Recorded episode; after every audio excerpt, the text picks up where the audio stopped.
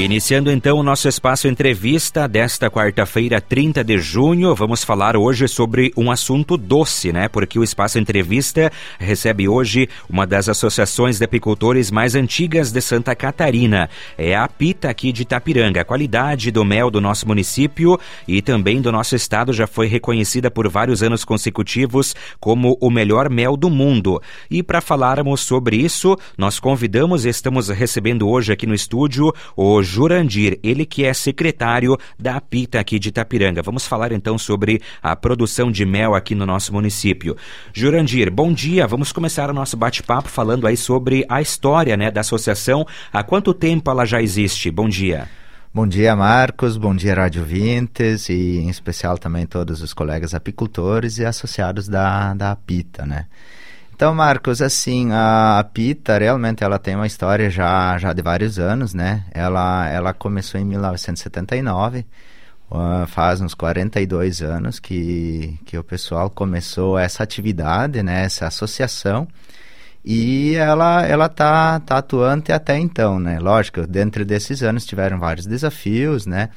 Várias mudanças de, de, de, de procedimentos, de, de trabalhos, né? Então, a gente tem essa essa atividade meio que presente no nosso interior, né? Então o pessoal que faz o trabalho no interior, ele gosta realmente da atividade, né? Realmente a apicultura, ela tem que, temos que gostar mesmo, né?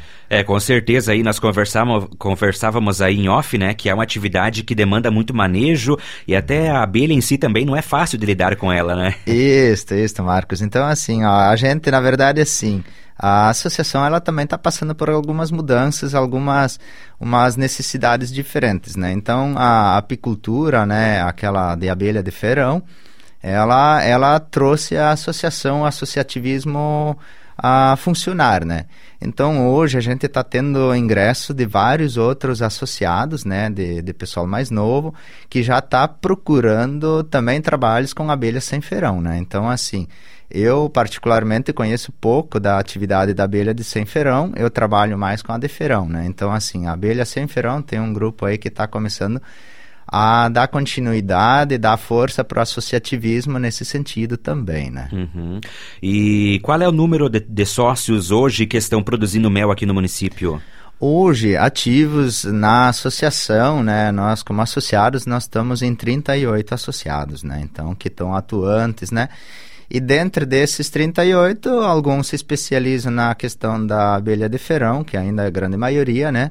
Mas que está ingressando essa turma nova aí, gente dedicada também, se especializando, estudando e ainda precisando de ajuda. A gente já estava em contato com alguns aí, vendo a necessidade daquilo que a gente precisa trabalhar. Na verdade, assim, tanto na, na de, de feirão, a gente tem uns desafios de produtividade, acompanhamento, até um uma questão de gestão econômica que a gente também precisa desenvolver, um plano de negócios, né? Certo. E qual é a quantidade anual de mel que o município produz, a Associação Apita? Assim, ó, eu não tenho um dado histórico, né, uhum. de quanto que vinha produzindo. Mas, assim, esse último ano foi muito bem, a produtividade foi muito boa. Eu acredito que deva ter chegado em torno de umas 80 toneladas, né? Então, foi um ano excepcional, inclusive até o preço ajudou, né? E a gente conseguiu ter uma boa lucratividade dentro da atividade, né? E essa produção, ela abastece, além do nosso município, outros mercados também? Ela é exportada? Como que é a, destinação dessa produção? Isso, assim, a grande maioria do nosso, nosso produto, o grande volume, né? Ah, ele, ele sai da nossa região, né? Então, ele, ele abastece mercados é, de grandes, grandes é, cidades, né? São Paulo, é, outros municípios maiores, né? Inclusive ele também vai para exportação, né? Então a gente consegue ter parcerias fora, fora da nossa região que, que levam a mela a granel. Outro mercado que a gente tem é a nossa, nossa marca, né? A gente invasa o mel, a gente tem uma casa aí habilitada que segue todas as normas sanitárias, né? Que a gente consegue beneficiar o nossa, a nossa marca e deixar o nosso produto também para o consumidor aqui da região, né? Principalmente da região da Meosc, né? É, a qualidade do mel ela depende aí de um vasto processo, né? Desde a colheita até o invase, armazenamento. Como que funciona aí esse processo? Assim, ó, é, tem que ter um cuidado desde o início, né? Então, assim, a gente precisa fazer um manejo adequado no inverno, né? No inverno a gente começa a, cuidar das abelhas na questão do trato, né? E daí tu tem que cuidar para não, não ter um problema é, junto com o mel depois na questão do trato. A gente tem umas orientações técnicas que ajudam nisso, né? E depois na questão da colheita, né? Na colheita também tem umas normas sanitárias que a gente precisa cuidar, né? Então as casas de extração que a gente tem espalhadas no município aqui, elas têm treinamentos, o pessoal cuida, o pessoal é, precisa, precisa trabalhar a questão da qualidade. E daí depois de, tem o invase, né? O invase, ele também é inspecionado pelas normas sanitárias nossas aqui, a gente tem as parcerias aqui com o pessoal da na prefeitura que ajuda a gente bastante, né? E os ARTs que também dão um norte para a gente ter um mel de qualidade, né? Os associados, então, eles possuem assistência, fazem cursos, né? Até pelo Senar, você comentava? Isso, isso. Então, assim, a gente tem parcerias. A gente que nem a, a, a gente tá, tá evoluindo num processo de produtividade e também a questão de gestão econômica, né? Então, a EPAGRE que também ajuda a gente bastante nesse sentido, né? A gente faz cursos com eles. Tem os, AR, os RTs da, da questão do Senar. O Senar agora também está fazendo uma tag com, com associados, né? Essa tag, ela, ela ajuda associados não só da PITA, né? Hoje são 30, 30 pessoas, 30 apicultores que estão tendo assistência é, voltadas à gestão econômica do negócio, né? Então, assim, dentro da, da PITA tem alguns associados, tem a Associação de São João que também tem alguns, de Porã e de Tunápolis, se não me engano, também tem. Então, assim, a gente está conseguindo fazer alguns planos de negócio dentro desse trabalho para a gente conseguir evoluir é, ainda mais dentro do, do processo produtivo, né? Então, assim, hoje a a questão agrícola, né? Tu pega leite, pega porco, pega até a própria produção agrícola, né? Ela já evoluiu de uma maneira de vários anos onde teve essas assistências técnicas junto, né? Então a questão do mel, ela está em plena fase de crescimento, né? Em plena fase de expansão na questão do sentido econômico agora, né? Certo. E o pessoal que nos ouve nesse momento, os consumidores aqui do município, enfim, da região, né? Pessoal que já comprou o mel aqui de Itapiranga, percebe que no rótulo tem o selo Produto de Itapiranga, né? Que foi conquistado em 2019 pela associação. Existe algum outro selo que se pretende colocar no rótulo do produto aqui de Itapiranga? Sim, é, Marcos. É, realmente a gente teve, teve essa conquista em 2019, né? O selo o município reconheceu o nosso produto como um produto de Itapiranga, né? Uh, entendeu que é um produto de qualidade, tem toda a parte sanitária que acompanha esse processo, né? E a gente tá, tá em busca de outros selos, um desses é o selo arte, né?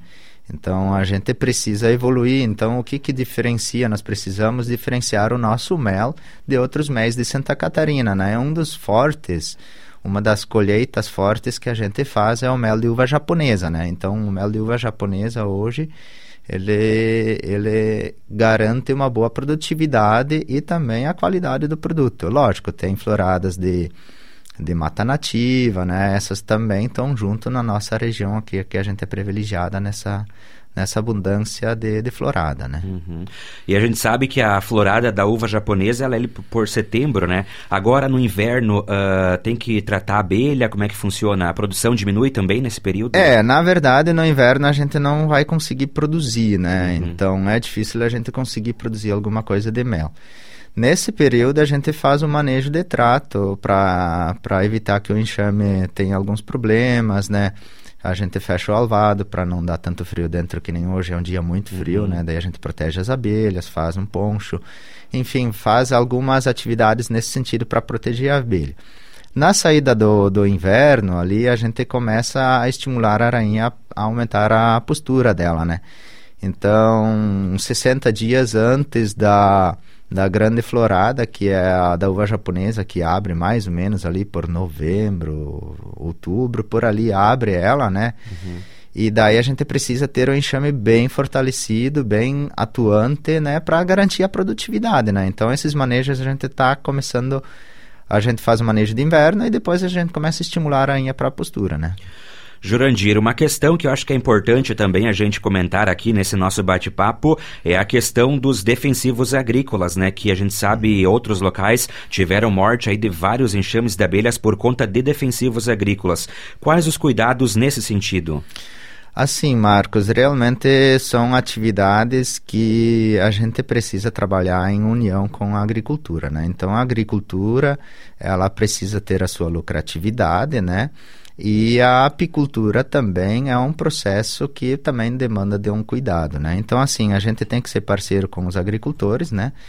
E os agricultores que fazem o manejo de defensivos, principalmente na saída do inverno, né?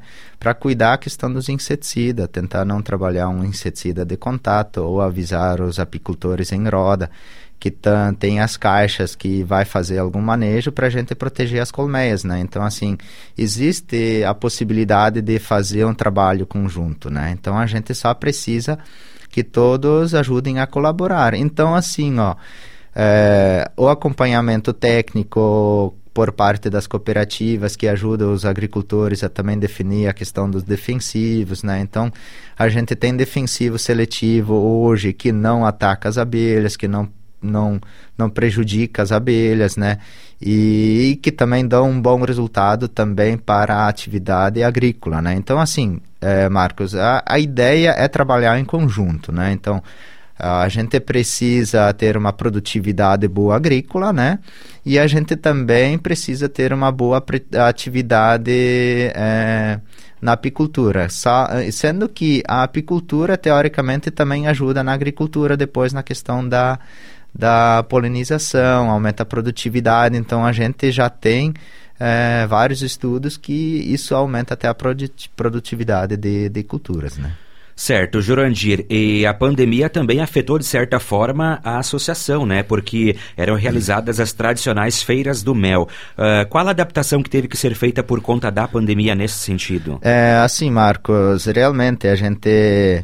É, a, a questão da, da comercialização do mel né, existia uma feira, uh, feira presencial lá, lá em Florianópolis, né, que a gente conseguia escoar a produção por lá, participar, né. Esse último ano não conseguimos, nesse agora também não vai ser possível, né. Inclusive outros aglomeramentos que a gente fazia dentro da, da do nosso município também não é mais permitido, né. Então a gente participou, agora está participando da feira virtual, né existe um site pela FASC, né, que é a Federação da, da, da Apicultura, né, que ela está centralizada lá em Florianópolis, que ela desenvolveu o site que está ajudando a divulgar a nossa marca, nosso produto, nosso produto regional, né, e para a gente entrar em outros nichos de mercado também, né. Jurandir, para fechar então o nosso bate-papo nesta manhã, a Associação Apita aqui de Itapiranga, os apicultores que estão nos ouvindo, talvez não são sócios, queiram integrar, tem uma série de vantagens com os cursos, enfim, a associação segue aberta para novos associados? Sim, Marcos, eu acho que assim, o associativismo, ele, ele, ele só engrandece, né? Então, assim, uh, quanto mais a gente conseguir trabalhar em conjunto, né? Desenvolver ideias, a gente consegue recursos, é, a gente consegue parcerias de treinamentos, a gente tem a IPAGRE, SEBRAE, o SENAR, o próprio município aqui, enfim, tem todas essas pessoas envolvidas que nos ajudam, né? Então, assim, a gente tem essa necessidade, né, de, de ter mais associados ativos envolvidos, né? Então, o convite está aberto para o pessoal que está nos escutando e que tem alguma atividade apícola, né?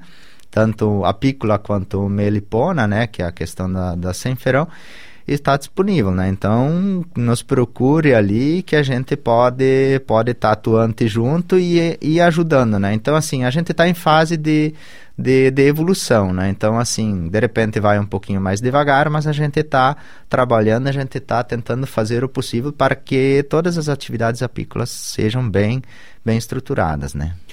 Ok, Jurandir Dingersleber, ele que é o secretário da APITA, Associação dos Apicultores aqui de Itapiranga, participando conosco do quadro Entrevista desta quarta-feira. Nós agradecemos aí por aceitar o nosso convite para falarmos desse assunto que é muito interessante, com certeza é um orgulho aqui para o nosso município. Valeu, Jurandir, até a próxima. Isso, muito obrigado, Marcos, e obrigado aos, aos radiovintes que estão nos escutando, né, que também prestigiam a questão do mel, aquele delicioso mel que elas nos proporcionam proporcionam, né?